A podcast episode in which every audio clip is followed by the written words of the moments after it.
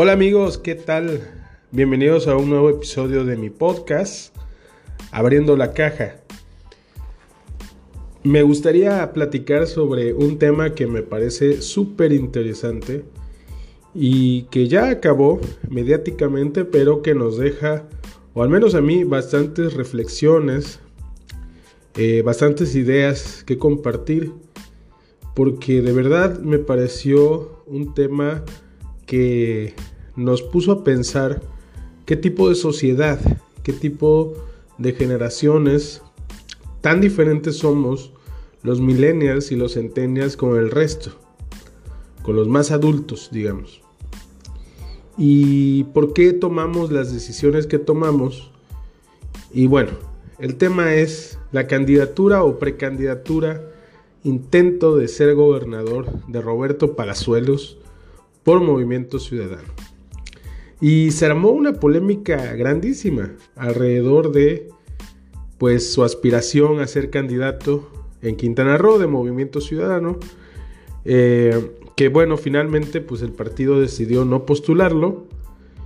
Eh, pero bueno, sí fueron eh, tres semanas quizás de muchos videos, de muchos este, pronunciamientos, de muchas eh, confrontaciones, ataques, y sirvió para vernos, para reflejarnos a nosotros mismos y ver la realidad del país que somos hoy y cómo entendemos las cosas diferente. Y lo digo porque todo empezó con un video.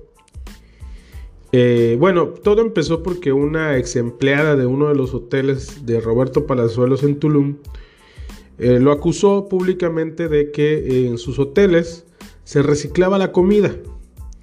Es decir, que la comida que sobraba, que no usaban los comensales, se reutilizaba para nuevos platillos. Pero fue una nota que pasó un poco desapercibida y la que realmente impactó y fue donde todos pusimos atención fue cuando se colgó de nuevo un fragmento de una entrevista de Roberto Palazuelos con Jordi Rosado. Y Jordi Rosado tiene un programa muy informal de entrevistas eh, donde pues prácticamente es como una plática y sus invitados conversan y cuentan anécdotas de su vida. Hay muchas risas, hay groserías, en fin. Y tiene una audiencia increíblemente grande, sobre todo en pues la generación millennial eh, y centennial, que digamos somos los que tenemos pues menos de 40 años, ¿no?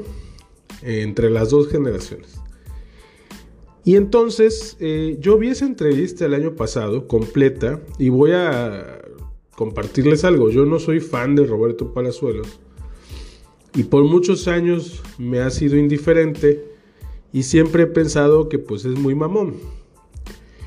Eh, sin embargo, el año pasado que me encontré esa entrevista de Jordi, algo pasó y la vi completa y me agradó, me agradó escuchar las anécdotas de Roberto Palazuelos, porque entendí y lo observé que es un showman, es, él es un hombre que a pesar de tener negocios, de ser empresario, pues también ha sido actor y conoce muy bien los medios de comunicación, conoce muy bien lo que es el negocio de los espectáculos. Y ahí creció con una familia, un papá que le heredó muchas cosas y que entiendo él hizo crecer ya como adulto, como empresario, precisamente en Tulum, en Quintana Roo.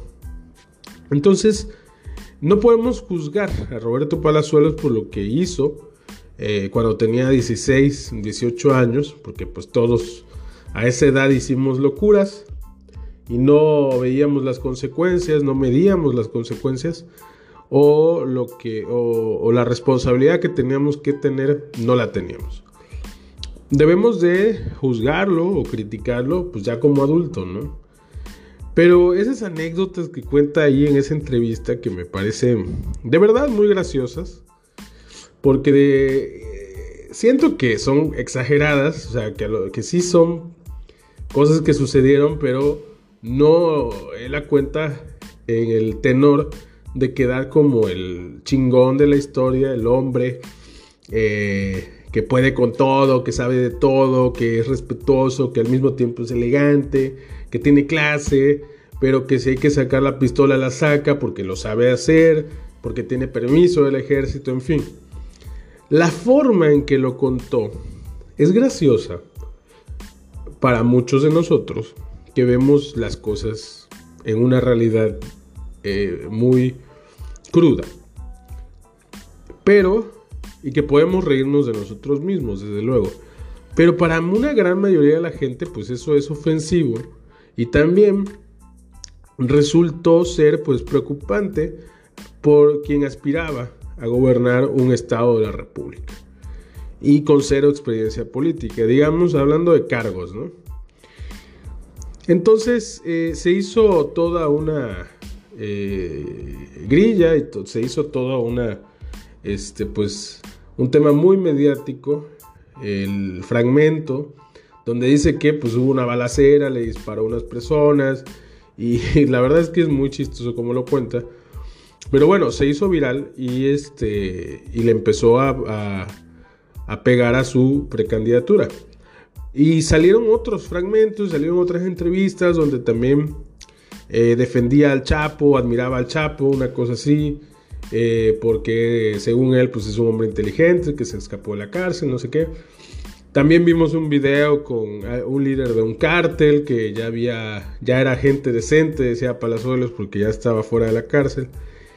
En fin, una serie de cosas que, pues bueno, una tras otra, en tres semanas, pues sí, le rompe la madre a una candidatura, ¿no? Y eso creo que fue lo que pasó. Pero, habiendo dicho lo que pasó, que ya todos lo sabemos, lo que me interesa es lo siguiente. Observé en tres semanas y platiqué con mucha gente de mi edad, 34 años, y más chicos, de 22, de 21, y me decían, es que yo sí votaría por él. A pesar de lo que estamos viendo de escándalos, yo sí votaría por él. O me agrada. O no hay otra mejor alternativa para Quintana Roo.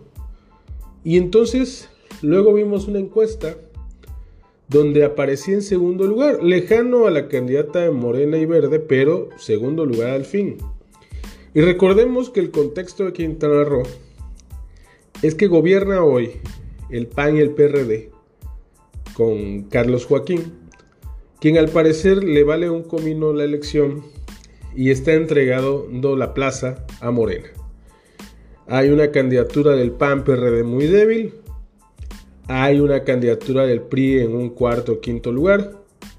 Y Movimiento Ciudadano con Roberto Palazuelos aparecía en segundo lugar. Entonces, yo creo que habían dos factores valiosos hablando de estrategia electoral y de votos, que finalmente los partidos, pues es lo que es su chamba, hacer votos. Eh, dos factores. El primero, que Roberto Palazuelos de alguna manera conectaba con los jóvenes. No por ser una inspiración, sino porque la nueva realidad mexicana de los centenias y millennials, pues es ver las cosas más frías, más calculadas. Y decir, bueno, ese vato está loco, dice muchas tonterías, pero lo prefiero a él porque me habla la neta, porque me habla de frente, porque es él y no el político construido perfecto o populista. Y Quintana Roo necesita algo así. Ha invertido en Quintana Roo, conoce en Quintana Roo, en fin. Y el otro factor que yo veo pues es el de los empresarios. Es un estado Quintana Roo que de alguna manera no está muy contenta la población con la cuarta transformación eh, por el tema del tren Maya, por el tema de muchos eh, terrenos, predios que a la gente le han quitado, que a empresarios han golpeado. Y sí, el sector empresarial de Quintana Roo no está feliz con el presidente Obrador, con su movimiento, con su proyecto, eh, con las malas prácticas de la administración pública de la mal llamada cuarta transformación. Y Palazuelos, aunque no sea el grandísimo empresario, y el mejor, de alguna manera capitalizaba y simbolizaba ese descontento del empresariado quintanarroense hacia una candidatura que podía ser competitiva. No sé si podía ganar, pero podía ser competitiva y a lo mejor, pues no ganaba, pero Movimiento Ciudadano tenía un segundo lugar como en Campeche, eh, donde estuvo a punto de ganar. Y eran las referencias prácticas de la dirigencia nacional de Movimiento Ciudadano, un cálculo en la mente, pues de estrategia netamente electoral y política territorialmente hablando. Entonces se entendía, se entendían los por qué.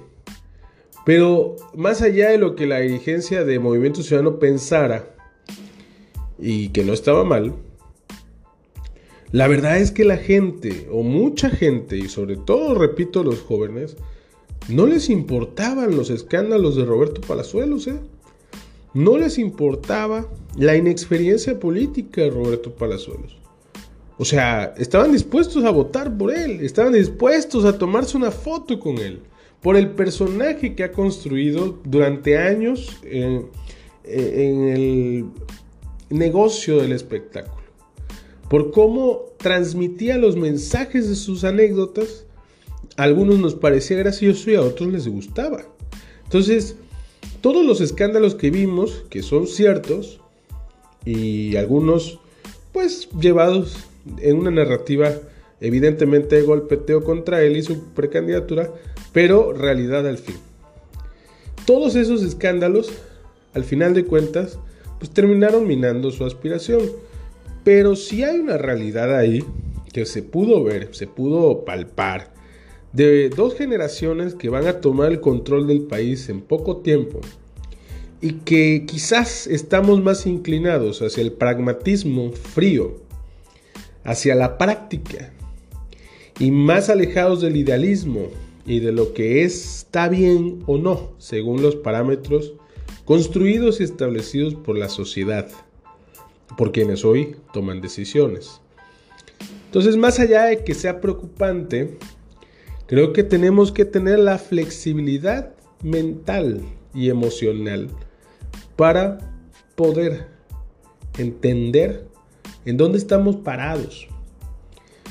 Porque estamos hablando de productos políticos. Estamos hablando que en menos de tres años tenemos una elección presidencial sin precedentes donde va a haber mucho ruido y donde tenemos que elegir no al mejor, sino a lo más práctico y conveniente para el país, para sacarlo del gran hoyo en el que está metido e insertarlo de nuevo en una dinámica mundial que no controlamos nosotros. Esa es la realidad. Y al final, los centennials y los millennials no queremos cargar con los errores de las generaciones que están en la cúspide de la pirámide tomando decisiones hoy. Todos los pertenecientes a la generación X que fracasaron, todos los pertenecientes a los baby boomers que no ceden el poder y para muestra ahí está el gabinete de la 4T.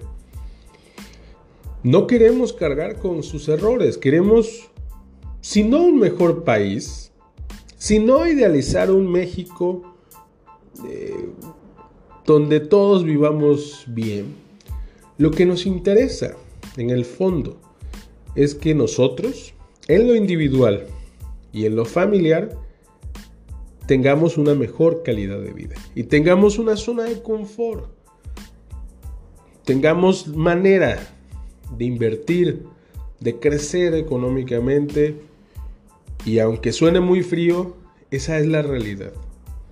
Y contra la realidad no podemos hacer mucho. Entonces por eso el éxito de Roberto Palazuelos en estas dos generaciones, por eso sí era una precandidatura competitiva.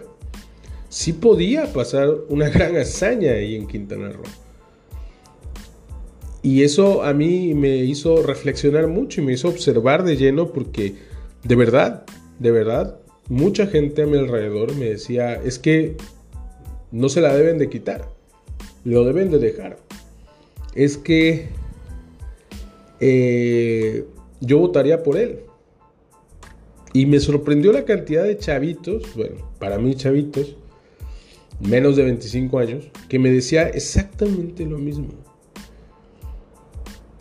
Entonces, sí, algo teníamos que compartir por aquí. Y bueno, yo en lo personal, eh, pues creo que hizo bien Movimiento Ciudadano, entiendo las razones, celebro que haya habido voces al interior del Movimiento Ciudadano que alzaron la voz en contra de la candidatura de Palazuelos. Eh, celebro que sea un partido que permita eso, ese diálogo, ese debate, esa crítica con respeto. Y finalmente, pues ya el partido decidió que no. Me parece que está correcto porque la marca, pues sí, vale más. Y creo que esta es la alternativa hacia el 24. Entonces sí había que cuidar un poco más la marca. Creo que estuvo bien. No sé qué suceda ahora con Quintana Roo. Ahí hay un candidato que tiene una presencia y que Movimiento Ciudadano lo hizo suyo. Veamos qué pasa. Veamos si se gana o se queda en segundo lugar, que también es todo un triunfo para Movimiento Ciudadano. Pero bueno, ahí está. Palazuelos nos enfrentó y nos arrojó a la realidad millennial y centennial. Nos escuchamos en el próximo episodio.